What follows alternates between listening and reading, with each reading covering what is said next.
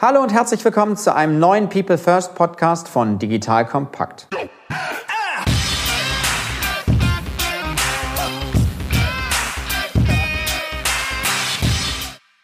Mein Name ist Matthias Weigert und ich bin Geschäftsführer der Unternehmerschmiede. Die Unternehmerschmiede unterstützt Unternehmen dabei, digitale Innovationen erfolgreich umzusetzen, indem wir die richtigen Teams gewinnen und schmieden. Das heißt vor allem erfolgreich machen. Wenn dieses Thema auch für euch interessant ist, kommt gerne über LinkedIn direkt auf mich zu. In unserem Podcast People First geht es um das Thema Mensch in der digitalen Welt. Heute sprechen wir wieder über ein spannendes Thema. Es geht um das Thema Handel, konkret um den Spagat zwischen stationärem Handel und E-Commerce. Gerade in der heutigen Zeit ein sehr präsentes Thema, da viele Händler von der Multi-Channel-Strategie sprechen.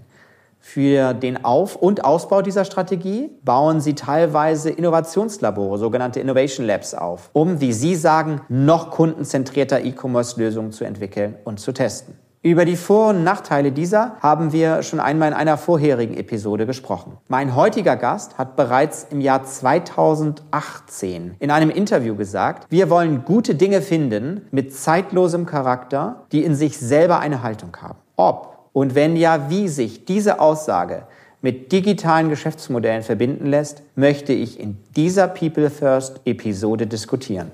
Mein heutiger Gesprächspartner ist Max Heimann. Max hat eine spannende Vita. Er war Berater, Strategieleiter bei Deutschlands größtem Versandhändler und ist heute Geschäftsführer von Manufaktum. Manufaktum sagt über sich selber, es ist das Warenhaus der guten Dinge.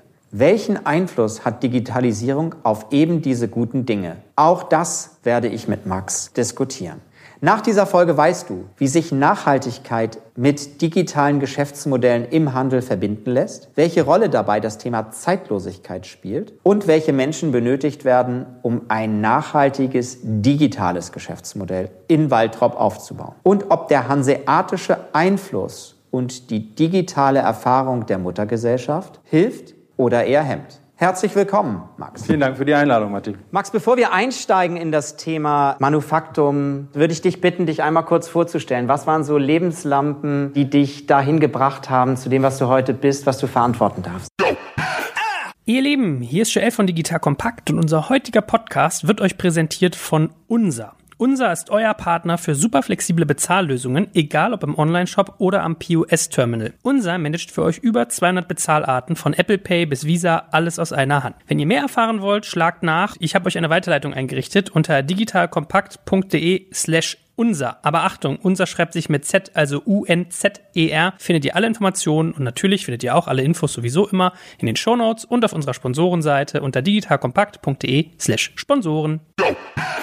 Ja, klar, gerne. Bin verheiratet, habe zwei Kinder, die sind diese Woche neun und elf geworden. Eine Tochter, einen Sohn, Vigo und Smilla. Da wird mein skandinavischer Einfluss auch gleich deutlich. Hab dänische Wurzeln. Eine meiner prägendsten Stationen war mein Militärdienst in Dänemark, in Kopenhagen bei der Königlichen Leibgarde. Habe also tatsächlich mit Pelzhut vor dem Schloss gestanden. Habe dann zehn Jahre lang für eine, eine große weltweit führende Unternehmensberatung gearbeitet. Zuerst am Standort München, bin dann ins Londoner Büro gewechselt. Habe dann 2005 den Standort Standort in Dubai mit aufgebaut, bin dann aber wieder zurück nach London. Wir wollten näher an Freunden und Familie sein, bevor es dann mit äh, Geburt unserer äh, Tochter zurück nach Hamburg ging. Und als dann Nummer zwei auf dem Weg war, bin ich über Zufälle der Otto Group auch über den Weg gelaufen und war dann gut fünf Jahre in Hamburg bei der Otto Group verantwortlich für die Konzernstrategie, zum Schluss auch für das E-Commerce Competence Center und habe dann über meinen damaligen Chef und späteren Beiratsvorsitzenden von Manufaktum, Rainer Hillebrand, die Möglichkeit bekommen, zu Manufaktum zu gehen fantastische Möglichkeit für mich. Bin da ins kalte Wasser geworfen worden und das macht nach wie vor Riesenfreude. Bin da seit etwa dreieinhalb Jahren, bin für den Vertrieb verantwortlich, also sowohl digital als auch stationär. Bin für das Customer Service verantwortlich, unsere Logistik und die kaufmännischen Themen, also insbesondere den Finance-Bereich. Wenn ich nicht in Waldrop oder in Hamburg bin, dann spiele ich gerne Hockey, bin passionierter Fliegenfischer und leidenschaftlicher St. Pauli-Fan mit allem, was dazugehört in den Auf und Abs. Sehr schön. Also auch eine Vielfalt internationaler Ausbildung. Gibst du deinen Kindern auch noch dänische Elemente mit auf den Weg in der Erziehung? Naja, Elemente vielleicht schon, aber nicht die Sprache, was einfach auch daran liegt, dass wir zu Hause, meine Frau spricht kein Dänisch und ich habe zu Hause, obwohl meine Mutter Dänin ist, nie wirklich viel Dänisch gesprochen, sodass sich das für uns so ein bisschen unnatürlich angefühlt hat, auch wenn das natürlich immer noch irgendwie so mitspielt, ob wir das später nochmal machen, weil es äh, schon eine gute Möglichkeit ist. Aber äh, klar, es gibt viele tolle skandinavische Einflüsse, was Erziehung, Gleichberechtigung, Rolle der Frau, Kreativität, Flexibilität irgendwie so mit sich bringt, die bauen wir gerne in unsere Erziehung mit ein. Wenn wir jetzt noch mal so kommen auf Manufaktum, sag uns doch noch mal kurz zwei Worte zu Manufaktum, was ihr konkret macht. Ich habe es ja schon ein bisschen einleitend gesagt. Sicherlich kennen einige Hörerinnen und Hörer auch schon Manufaktum und haben Bezug zu euch, aber einige vielleicht auch nicht, so dass wir so ein bisschen so einen Eindruck kriegen, wer ihr seid, wo ihr herkommt, was ihr macht. Wir sind ein mittelständisches Handelshaus, das zur Otto-Gruppe gehört. Wir machen unseren Vertrieb über 13 Standorte in Deutschland und Österreich. In Österreich haben wir einen Standort in Wien und über unser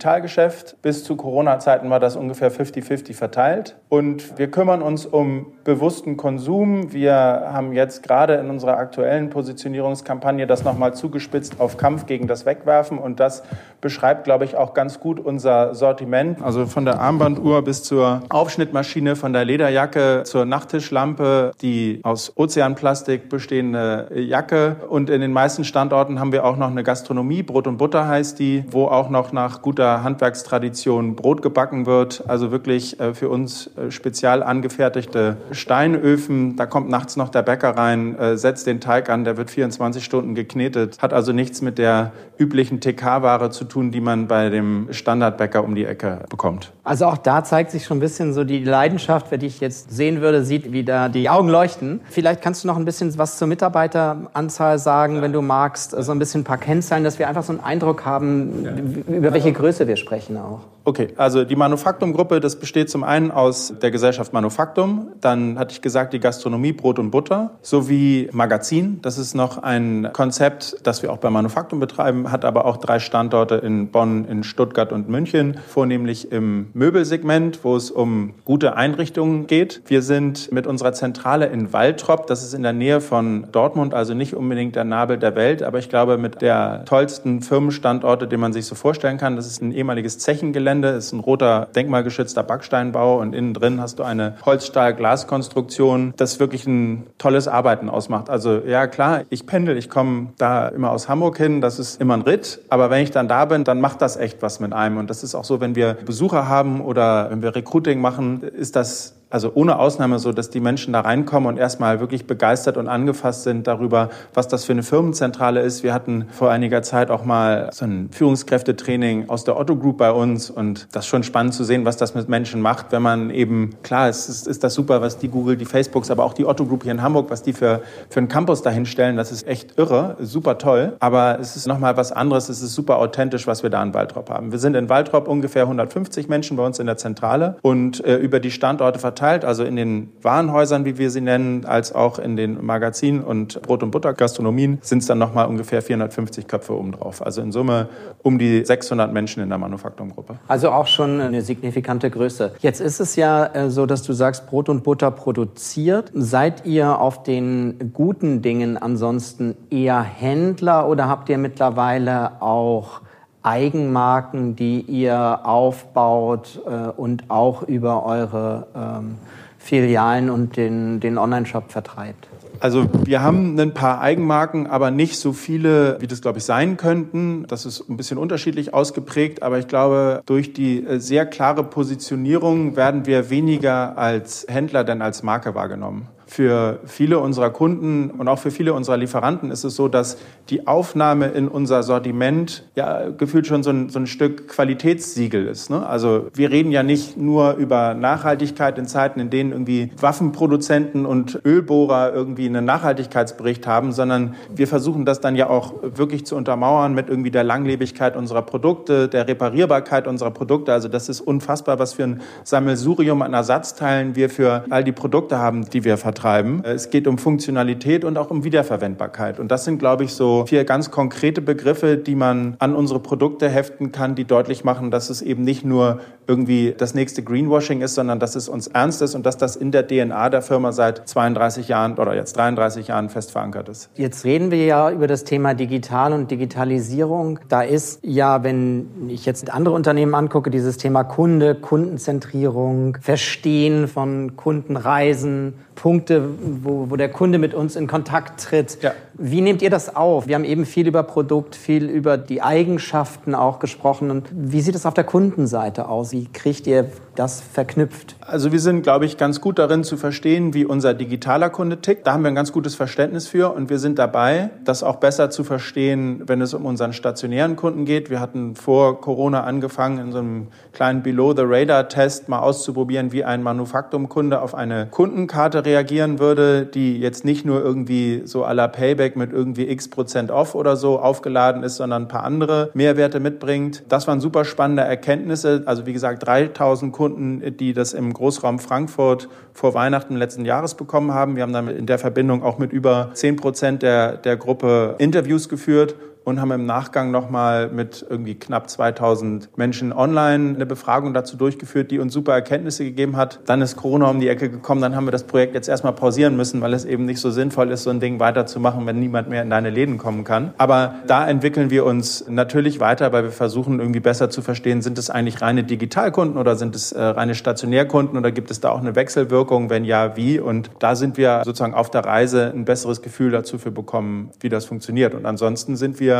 glaube ich, auch in unserer digitalen Reise, in unserem Kulturwandel, den wir bei Manufaktum machen, schon so, dass wir immer stärker, ich will nicht sagen, dass wir weg vom Produkt kommen, aber also sehr lange war so gefühlt das Produkt absolut heilig und inzwischen gibt es auch die klare Erkenntnis und das wird auch von allen so gelebt, dass wir vom Kunden kommen müssen, um dann zu sehen, was vernünftig passt. Wir dürfen dem Kunden jetzt auch nicht einfach nur nach dem Schnabel reden. Wir haben ja eine Haltung, die wir mitbringen und eine Überzeugung. Wir sind da ja wirklich Überzeugungstäter, aber das funktioniert ja nicht am Markt vorbei. Und ich glaube, in der Vergangenheit sind wir vielleicht an der einen oder anderen Stelle mal so ein bisschen mit erhobenem Zeigefinger und oberlehrerhaft wahrgenommen worden. Das ist, ich glaube, ein Bild, was nicht wirklich gut zu uns passt. Wir haben da viel mehr zu erzählen und wir haben da auch eine andere Attitude, will ich mal sagen. Und wir versuchen das Ganze jetzt irgendwie nahbarer und erlebbarer zu machen. Und das ist uns in den letzten dreieinhalb Jahren ganz gut gelungen.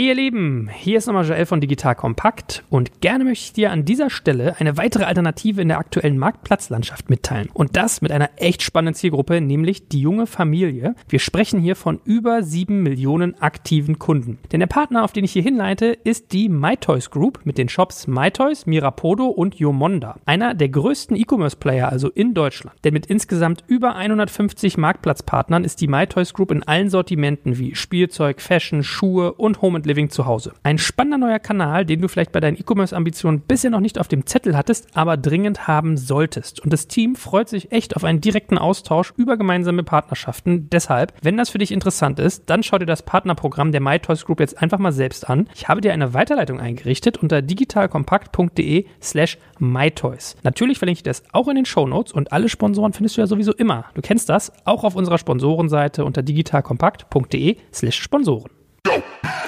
Wie hilfst du den Mitarbeiterinnen und Mitarbeitern, die heute sehr stark noch aus diesem Produktdenken kommen, weil sie verstanden haben, dass das ein wahnsinniger Mehrwert auch ist, den ihr vermittelt?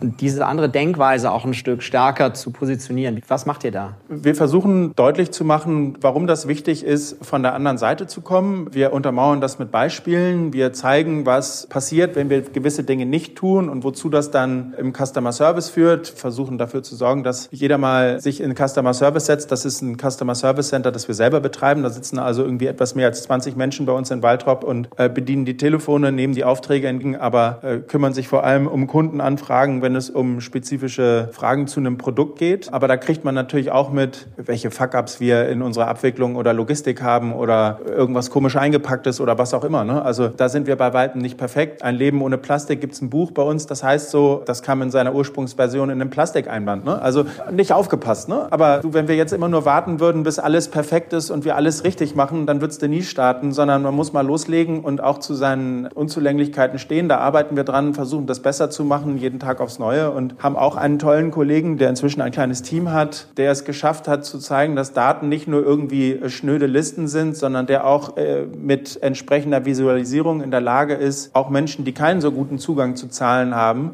zu zeigen, was passiert da eigentlich mit meinem Produkt, mit meinem Sortiment, mit einer bestimmten Kundengruppe. Und ich glaube, das hat schon sehr stark geholfen, allen ein besseres Verständnis zu geben. Und dann machen wir natürlich auch, also das ist jetzt kein BI-Heini, der sich dahinter seinen Daten verschanzt mit seinem Team, sondern die gehen aufeinander zu, die sehen sich jetzt auch nicht irgendwie so als Auftragsempfänger, aber die haben schon sehr klar formuliert, gebt uns konkrete Fragestellungen mit einem Ziel, was beantwortet werden soll und dann sind wir da, um euch zu helfen. Und ich glaube, dieser Schulterschluss, nicht einfach nur mal eine Frage rüberwerfen und beantworte mal, sondern äh, gemeinsam sich Lösungen zu nähern, hat da schon stark geholfen, aufeinander zuzugehen.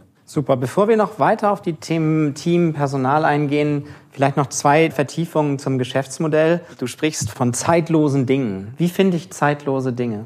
Also wir haben im Produktmanagement haben wir Experten, die von Eigenentwicklung über ich stöber über irgendwelche Flohmärkte, ich finde wilde Lieferanten, kleine Manufakturen, die irgendwo versteckt sind. Also das sind wirklich Trüffelschweine, Sachensucher, die absolut in ihrer Materie sind. Also Küche unser Küchen-Product Manager ist ein ehemaliger Koch, studierte Gärtnerin, macht unseren Gartensortiment. Also da sind Leute mit einer unfassbaren Expertise, die sich um diese Themen kümmern. Aber wir werden auch immer wieder angesprochen von Menschen, die mit uns was gemeinsam machen wollen oder die eine Idee haben oder die schon ein konkretes Produkt haben, dem wir dann auf die Sprünge helfen und das weiterzubringen. Also das ist unterschiedlich und das sind vom bewährten Klassiker bis hin zu irgendwelchen mit innovativen Technologien gefertigten Dingen. Also das ist ein, eine große, große Bandbreite, aber eben auch Hersteller Hersteller, Manufakturen in Deutschland, die, weil es uns gibt, überhaupt ihre, also das sind teilweise ausbildende Berufe, also hier die äh, Herder Messerschmiede in, in Solingen, das ist, glaube ich, eine der letzten in ihrer Art, die gewisse Ausbildungsberufe überhaupt noch macht. Und das funktioniert auch, weil wir eben ein großer Partner von denen sind und das macht uns natürlich auch Freude. Und wenn man mal da gewesen ist und gesehen ist, wie in über 60 Schritten ein Messer hergestellt wird,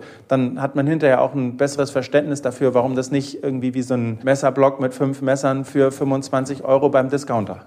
Aber lieber ein wie Messer viel, gut viel, als eben die fünf Messer. Wie viel digital ist da drin? Das klang alles sehr analog, das ist ja nachvollziehbar. Habt ihr in dem Scouting auch digitale Elemente? Ich denke gerade mal auch ähm, jetzt nicht nur an die Umgebung, sondern auch wenn man schaut, denn gute Dinge, schöne Dinge finde ich ja nicht nur in Europa, sondern da bin ich eigentlich weltweit aktiv.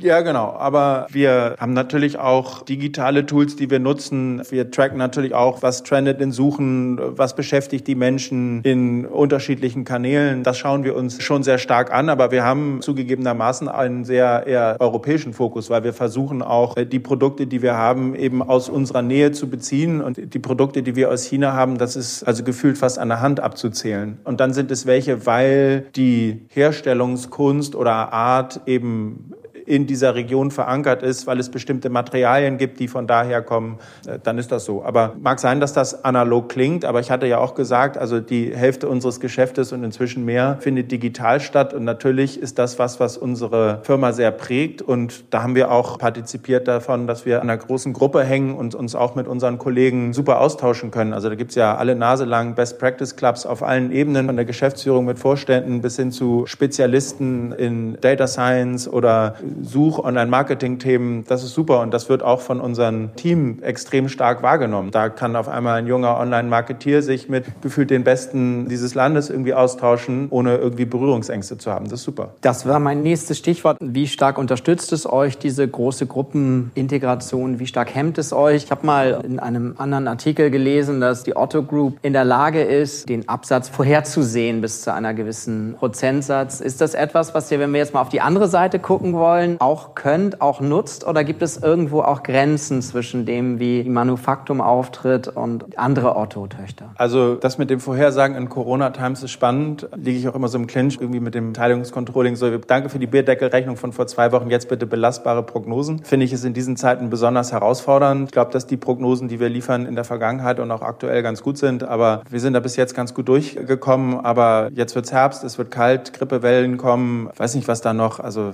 wir haben relativ substanzielles Umsatzrisiko stationär für Weihnachten. Das macht einen Großteil unseres Umsatzes aus. Werden wir sehen. Aber Natürlich partizipieren wir davon und die Otto Group behindert uns null. Also mein Kollege und ich, Kai, der für äh, Product und Brand verantwortlich ist, wir haben da echt maximale Handlungsfreiheit. Na klar, wir haben wie jedes andere Unternehmen auch einen Beirat, der besteht aus zwei Vorständen der Otto Group und natürlich challengen die uns und ähm, da gibt es auch ambitionierte Ziele, aber wir haben einen klaren Plan, den wir verfolgen. Den haben wir bislang mit unserer Mannschaft auch super umsetzen können. Wir haben echt eine vernünftige und tolle Entwicklung, auf die wir gerne zurückschauen. Und mit äh, einer erfolgreichen Entwicklung werden natürlich auch die Handlungsspielräume immer größer und bist du nicht so sehr unterm Radar, wie wenn es jetzt irgendwie nicht laufen würde. Aber haben wir an vielen Stellen auch Glück gehabt, aber muss man sich auch erarbeiten. Und ist ein gemeinsamer Ansatz. Also das fängt bei Kai und mir gemeinsam an und kaskadiert dann runter auf unsere Teams, wo wir toll zusammenarbeiten und auch die Unternehmung als in, in ihrer Kultur stark weiterentwickelt haben. Ich habe dann eine Zeit lang die Geschäftsführung alleine gemacht, bevor Kai gekommen ist, als mein letzter Geschäftsführungspartner gegangen ist. Und die erste Aktion, die ich gemacht habe, ich habe die Trennwand zwischen den beiden Geschäftsführerbüros entfernt und habe somit als auch Signal an die Mannschaft gesagt, so hey, egal wer da jetzt kommt, das muss mit uns beiden funktionieren. Wir müssen hier auch bei der Größe unserer Unternehmung wissen, was der andere tut. Das muss transparent möglich sein.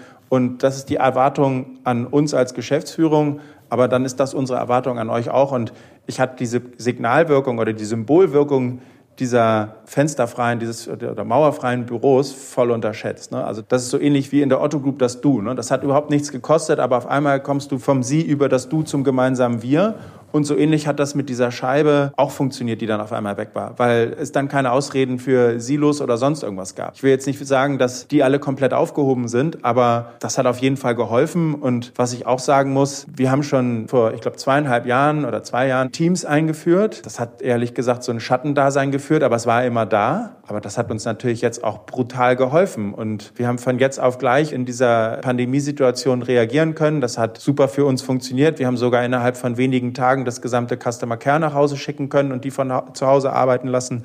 Also ich würde schon sagen, dass ein großer Anteil digital in dieser Firma steckt, auch wenn der Anblick, wenn man in unsere Warenhäuser kommt, natürlich erstmal sehr analog und sehr haptisch ist. Aber das ist kein Widerspruch. Darüber würde ich gerne noch mal ein bisschen mit dir sprechen. Du hast gesagt, 50 ähm, Prozent, glaube ich, des Umsatzes waren zu Normalzeiten ja. circa digital schon. Ja. Wie seid ihr vorgegangen in dem Thema Aufbau des dann ja auch nachhaltigen? Denn die Adjektive, die du verwendest, sind ja sehr differenzierend, sehr nachhaltig gewählt. Das ist ja sicherlich auch ein Spiegel eurer Geschäftsaktivität, die du ja auch beschreibst bei der sehr detaillierten Auswahl der Lieferanten. Wie seid ihr da vorgegangen bei dem Bau des Geschäftsmodells? Gibt es da so Dinge, wo du sagst, äh, rückblickend, das hat extrem gut funktioniert oder da waren sicherlich auch Herausforderungen? Also Bau des Geschäftsmodells, da wäre ich vorsichtig. Die Firma gibt es ja 33 Jahre, da will ich mich nicht mit fremden Federn schmücken. Aber ich glaube, wir haben die Unternehmung auf einer Reise begleitet und wir haben vor ein paar Jahren einen Impuls aus Hamburg bekommen, der war, glaube ich, gut gemeint, der hat dann nicht so gut funktioniert. Ich glaube, er war nicht spezifisch genug auf Manufaktum gemünzt, war aber als Impuls immer noch Veränderungen anzustoßen wichtig und richtig und hat auch dazu geführt, dass wir infrastrukturelle Veränderungen vorgenommen haben oder vornehmen mussten, ohne die wir heute sehr nackt dastehen würden und auch die letzten zwei Jahre nicht vernünftig hätten machen können. Also das war wertvoll. Aber ich glaube, dann in unserer Go-to-Market-Strategie ist es sehr wichtig, darauf zu gucken, dass wir eben nicht wir, wir ticken eben anders und unsere Kunden auch. Ich habe immer, als ich das in meiner alten Rolle des Strategiechefs der Otto Group irgendwie gehört habe und äh, wenn es irgendwie um die Vorbereitung der Vorstandsjahrestagungen ging, äh, die Unternehmen sollten sich da irgendwie entsprechend vorstellen, damit die Vorstände einen Blick hatten. Und dann war es immer so, ja, Manufaktum, wir sind anders, geht alles nicht und so bla bla bla. Das sage ich heute nicht mehr, aber ist schon sehr anders. Und wir haben erkennen müssen in den Annahmen von damals, dass die Marketing-Tools, die für einen Otto oder einen Bon Prix funktionieren, für uns nicht funktioniert haben und uns eher wahnsinnig viel Geld gekostet haben. Aber mein Gott, es war eine teure Lernerfahrung. Wir wissen jetzt, was wir nicht machen dürfen und finden jetzt für uns einen guten Weg in der Mischung aus digitalen Impulsen, aus analogen Impulsen, aus der vernünftigen Nutzung unserer Warenhäuser. Ähm, wir machen zum Beispiel über 400 Veranstaltungen in unseren Häusern, also als es noch ging natürlich. Wie schärfe und schleife ich meine Messer? Wie gehe ich vernünftig mit einer Rasur und Bartpflege um? Wie putze ich meine Lederschuhe richtig? Super breites äh, Spektrum an unserem Standort in Waldrop äh, finden zweimal im Jahr einmal die Gartentage, das ist im Frühjahr und die Herbsttage, wie gesagt, im Herbst statt wo wir dann auch mit unseren äh, Lieferanten ein großes Happening haben. Die stellen sich vor, wie, wie man das macht. Also Herder ist da und da werden Messer äh, gereitet, also zusammengebaut. Das ist super spannend und da kommen die Menschen und gucken sich das an. Aber genauso versuchen wir über ein Manufaktum Journal, das ist jetzt auf unserer Shopseite eine eigene Kategorie, wo es eben Herstellervideos gibt, wo es How-to-Guides gibt. Also versuchen diese beiden Welten, je nachdem, was der Kunde sich lieber äh, wünscht, zusammenzuführen und denken da weniger in diesem Kanal oder jenem Kanal, sondern so, was will denn der Kunde eigentlich? Wenn der Kunde lieber stationär unterwegs ist, dann muss die Reise so geplant werden und wenn er lieber digital unterwegs ist, dann planen wir die Reise eben anders und können sie auch verbinden und äh, bislang funktioniert das gut. Magst du uns ein bisschen was verraten, nochmal, wie ihr im Digitalteam aufgestellt seid? Was es da so an unterschiedlichen Themen gibt, die ihr selber baut? Wir haben alles selber gebaut. Oder auch dann zukauft, also deswegen so ein bisschen. Also wir haben, äh, wir haben die gesamte, die gesamte Shop-Plattform, die wir damals gebaut haben, die ist komplett selbst entwickelt. Das war die Entscheidung, die damals getroffen worden ist. Aber wir haben einen Monolithen abgelöst und dann jetzt auf Microservice basierende Plattform da, die super flexibel ist, die super erweiterbar ist. Haben das lange Zeit mit einem Agenturpartner zusammen entwickelt, aber haben jetzt eine Entscheidung nachgeholt, die wir vor ein paar Jahren verschoben haben, dass wir gesagt haben, wir wollen die ähm, Entwicklung komplett inhausen und haben da auch neue Entwickler ins Team geholt, haben einen Kollegen aus Indien dazu geholt, der sogar nach Waltrop gezogen ist, aber ist der erste Kollege, der kein Deutsch spricht. Also für uns auch eine super Erfahrung, aber auch eine ganz, also nicht nur, weil der Kollege äh, fachlich super ist, aber es war auch eine ganz bewusste Entscheidung, das zu tun, weil es für uns als kulturbringendes Element auch wichtig ist, da nochmal äh, den nächsten Schritt zu gehen. Insofern, das ist der eine Teil unseres Teams. Wir haben ein Product-Team und dann haben wir das Online-Marketing- und CRM-Team mit dann den unterschiedlichen Bausteinen wie irgendwie Newsletter und Online-Marketing etc. Und jetzt hast du eben schon Waltrop angesprochen, du hast den ähm, Kollegen angesprochen, der von weiter her kommt. Ja. Wie schafft ihr es, Leute, die ja passioniert sind in ihrer Disziplin, dann auch nach Waltrop zu bekommen? Oder gibt es auch mehrere Personen bei euch, die auch so ein ähnliches Modell haben, das du pflegst, dass sie handeln? Wie kriegt ihr so die Attraktivität der, ähm, der Beschäftigung? Für so Produktexperten sind wir dadurch, dass wir machen, was wir machen, ein heißes Pflaster, würde ich mal sagen. Auf der Tech-Seite ist es so, dadurch, dass wir das selbst gebaut haben, ist das für Entwickler spannend. Aber natürlich ist der Standort kein Vorteil. Also keine Frage. Und jetzt ist die Frage für mich nicht irgendwie, werden wir remote first oder nicht, sondern wir stellen uns jetzt die Frage, wie gehen wir grundsätzlich irgendwie mit den neuen Verhältnissen um? Was macht das mit uns? Aber Suche von äh, Kolleginnen und Kollegen ist für uns nicht leicht. Das muss man ganz klar so sagen. Und da gibt's auch, also bei aller Herrlichkeit um unsere tolle Marke und tollen Produkte und das fantastische Zentrale, die wir haben, in der, in der ehemaligen Lohnhalle ist inzwischen unser Restaurant mit einem super Koch. Also wir haben wirklich Top-Bedingungen da, aber darf man sich nichts vormachen. Es ist Waldrop und das ist nicht der Nabel der Welt. Es ist nicht Berlin, es ist nicht Hamburg, es ist nicht München. Aber es ist äh, im Ruhrpott schon fest verankert und da sitzen ja auch schon relativ viele Menschen. Für viele Menschen dort ist das Pendeln kein großes Thema. Also auch morgens irgendwie 45 Minuten oder so im Auto zu sitzen, ist da ja keine Seltenheit. Wir hatten, wir haben also Kollegen, die in Köln und in Düsseldorf wohnen. Also das ist alles irgendwie machbar, macht die Suche dann ein bisschen einfacher, aber äh, eben nur ein bisschen einfacher. Es macht sie nicht leicht. Das ist ganz klar. Und dennoch habt ihr euch ja bewusst dazu entschieden, nicht wie viele andere den Weg zu gehen nach Berlin oder München oder Köln, sondern ihr habt euch entschieden, weiterhin auch am Standort diese neben dem analogen auch die digitalen Themen weiterzuentwickeln. Also im Moment ist das so. Wir haben auch in der Vergangenheit mal, da gab es eine große Diskussion über, brauchen wir einen Satelliten in Berlin? Das haben wir damals verworfen, weil wir als Organisation auch gar nicht so weit gewesen wären, dass wir diese Menschen vernünftig hätten onboarden können. Und das ist ja auch eine Frage der Identität. Also es geht ja nicht nur darum, irgendwie Söldner an Bord zu holen. Dann kannst du mit jedem Freelancer aus, äh, ich weiß nicht, Belgrad oder sonst wo arbeiten. Aber es geht ja darum, diesen, du hast es ja gesagt, also die passionierten Fachexperten zu haben, aber denen auch das passionierte Manufaktumgefühl rüberzubringen, was mir auch ein Stück weit gelingt. So. Und das ist ja eine spannende Frage nach vorne raus. Und dann ist ja nicht die Frage, brauchen wir einen Satelliten in XY, sondern die Frage hat sich ja selbst beantwortet. Also für uns hat diese Krisenzeit zusammenarbeitsmäßig super funktioniert, egal wo die Menschen waren. Und das bietet uns jetzt ganz neue Möglichkeiten und Chancen, über die wir jetzt sprechen. Und ich glaube, wir haben uns in den vergangenen drei Jahren toll weiterentwickelt, aber so einen großen Sprung, wie wir jetzt gemacht haben, den hätten wir ohne Corona nicht gemacht. So ehrlich müssen wir sein. Und da ist jetzt nicht mehr die Frage nach Satellit in Hamburg oder Berlin oder sonst irgendwo, sondern wie schaffen wir es, auch in der Zukunft Menschen von Manufaktum zu überzeugen, aber auch ein identitätsstiftender Arbeitgeber zu sein, also nicht nur reines Söldnertum.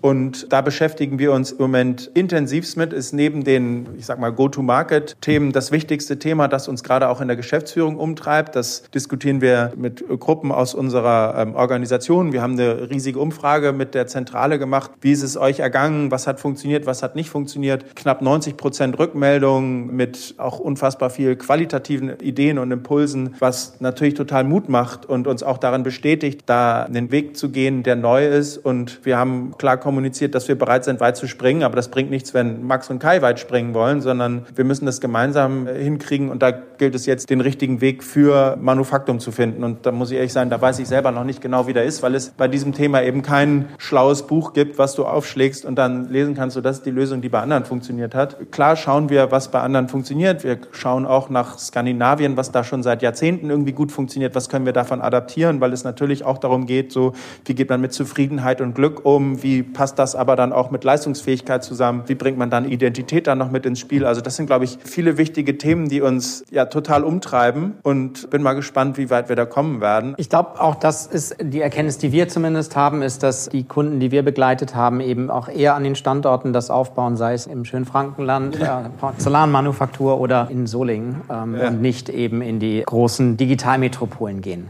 Jetzt habt ihr ja diese spannende Kombination aus zum einen eben in Ein Team, das dort arbeitet und dezentral auch unterschiedliche Filialen habt. Jetzt ist es ja immer wieder auch wichtig, Menschen mitzunehmen, Menschen weiterzuentwickeln. Wie, wie geht ihr da mit diesem Thema um? Weil das äh, stelle ich mir schon herausfordernd vor, wenn du auf der einen Seite viele unterschiedliche äh, Standorte betreust mit äh, ja durchaus erklärungsbedürftigen Produkten in Teilen und auf der anderen Seite dann eben auch dieses zentrale Team hast. Wie löst ihr das ein Stück in der Entwicklung eurer Menschen und helft ihnen kontinuierlich besser zu werden? Also wir versuchen das zu lösen. Ich sage nicht, dass uns das immer auch super gelingt. Auch hier profitieren wir immer wieder von Impulsen, die wir aus Hamburg bekommen, weil du kulturwandlerische Teams in allen Gesellschaften hast. Aber wir versuchen schon an größere kulturprägende Events die Standorte mit einzubinden. Also dann ist es oft so, dass wir die Standorte nutzen, auf bestimmte Fragestellungen dann den Kundenimpuls zu liefern. Also wir erklären den Standorten, wir haben in Waldrop irgendwie eine, weil wir eben im Fußballzentrum Deutschlands liegen, haben wir das dann das Trainingslager genannt genannt oder wir hatten im Rahmen einer Otto Group Veranstaltung eine Leitbildwoche. Wir versuchen zu erklären, was der Hintergrund ist und kriegen dann spezifische Kundenimpulse, die in den Standorten gesammelt werden, die die dann uns liefern und die kriegen dann zurück, was wir daraus gemacht haben, welche Impulse da zurückkommen. Die nehmen dann ausgewählte Teilnehmer, nehmen dann als Botschafter teil und können dann zurückmelden oder melden dann zurück in ihre Standorte, was uns so umtreibt, wie das vorangeht. Aber ist natürlich nicht immer möglich, alle Kolleginnen und Kollegen gleich gut mitzunehmen. Gleichwohl haben wir unsere sogenannten Manufakturen Faktumrunden, also das ist unser All Hands, wo wir per Video alle adressieren. Also da sind alle dabei. Wir sprechen auch ganz bewusst die Standorte an, weil sie eben für uns auch wichtig sind und weil wir auch in Zukunft daran glauben, dass Retail funktioniert. Also für uns funktioniert es jedenfalls extrem gut und wir sind in den letzten Jahren auch erfolgreich gewachsen, egal was alle anderen dazu sagen. Also fühle mich immer so ein bisschen leicht angesprochen, wenn es immer heißt, das ist alles Schrott und da sollte man gar nicht mit sich weiter mit beschäftigen und man sollte alles nur noch digital machen. Also wir können für uns sagen, dass unser Konzept stationär sehr gut funktioniert und dass wir auch erfolgreich die letzten Jahre gewachsen sind und auch Wachstumsraten haben, die, glaube ich, im deutschen Einzelhandel einzigartig sind. Aber das funktioniert eben, weil wir dieses besondere Sortiment haben. Ich glaube auch, weil wir ein gutes Zusammenspiel der unterschiedlichen Kanäle haben. Das versuchen wir nach vorne weiter so zu machen und versuchen die Kollegen eben aus den Standorten so gut es eben geht mitzunehmen. Und wenn wir jetzt über neue Arbeitsmodelle sprechen, dann ist das natürlich erstmal für die Tätigkeiten in der Zentrale gedacht, weil ich im Moment noch keine Lösung dafür habe, wie ich in einer kundennahen Beziehung an Öffnungszeiten gebunden jetzt irgendwie andere Arbeitsformen finde. Natürlich müssen wir uns damit auch beschäftigen, aber jetzt geht es im ersten Schritt mal um die 150 Menschen, die da in der Zentrale sitzen und wie wie schaffen wir es da, neue Arbeitsmodelle zu finden und Arbeitsformen zu finden, versuchen aber digital, aber auch physisch unsere Kollegen in den Standorten mitzunehmen. Super, das war, glaube ich, nochmal ein schöner Impuls auch an der Stelle. Eben nicht alles ist digital, es wird in Teilen digitaler. Auch eine differenzierte Blick äh, sicherlich auf die, äh, auf die Digitalisierung des Commerce. Was ich nett fand, war auch die Beschreibung, die du nochmal genannt hattest, des Reiseleiters eher auf der Digitalreise, die ihr beschrieben habt und beschritten habt. Abschließend würde ich gerne nochmal drei Fragen so ein bisschen mit dir besprechen. So, das eine ist das Thema, wie du dich selber digital hältst tatsächlich. Also was machst du, um eben dann auch am Puls der Zeit zu bleiben, nicht nur auf der Produktseite, das habe ich verstanden, aber auch so, was machst du selber, um Trends zu erkennen? Also ich versuche mich viel mit Kollegen auszutauschen, dann nutze ich eben auch die große Bandbreite in der Group und versuche auch in Themen einzutauchen, die mir jetzt nicht so leicht von der Hand zu gehen. Und da gibt es ja auch immer wieder tolle Podcasts, die man nutzen kann mit äh, echt spannenden äh, Menschen, die viel erzählen. Und dann, wenn ich da was aufschnappe, dann versuche ich das bei Experten irgendwie in der Group oder woanders irgendwie nochmal zu vertiefen und mit denen in den Austausch, in den Ring zu steigen. Genauso wie mit den Kollegen bei uns in der Organisation. Da sind ja auch welche dabei, die in Themen digitaler sind, als ich das bin, weil die da einfach irgendwie eine Fachexpertise haben, die ich nicht habe. Aber ich versuche dann auf jeden Fall ein Verständnis für die Themen aufzubauen, dass ich das dann auf meiner Flughöhe irgendwie einbauen kann in die Bewertung der Dinge. Gehe ab und zu auf Konferenzen. Im Moment ist das nicht möglich, dann macht man sie halt digital, das auch. Und ja, dann weiß ich nicht, was man eben so äh, digital den lieben langen Tag äh, so mitnehmen kann. Und ich glaube, digital sein ist auch ab und zu mal nicht digital zu sein, um da mal rauszukommen und sich rauszunehmen und versuchen dann hinterher wieder wertzuschätzen, dass das mit dem Digitalen ganz gut ist. Bist du eher ein ausprobierender Mensch, der, wenn er jetzt auch neue Produkte kriegt, die, die testet, die probiert? Oder bist du eher einer, der sich das erstmal nur anschaut und liest? Äh, sowohl digitale als auch analoge Produkte probiere ich aus. Sehr schön. Wie bildest du dich weiter? Gibt es noch irgendwas anderes, wo du sagst, da kriegst du eine Inspiration, auch vielleicht für unsere Hörerinnen und Hörer, was du machst? Ihr beschäftigt euch ja schon sehr stark auch mit traditionellem. Gibt es irgendwas, wo du sagst, das hat dir unheimlich gut geholfen, jetzt auch so, ein, so eine Reflexion zu bekommen?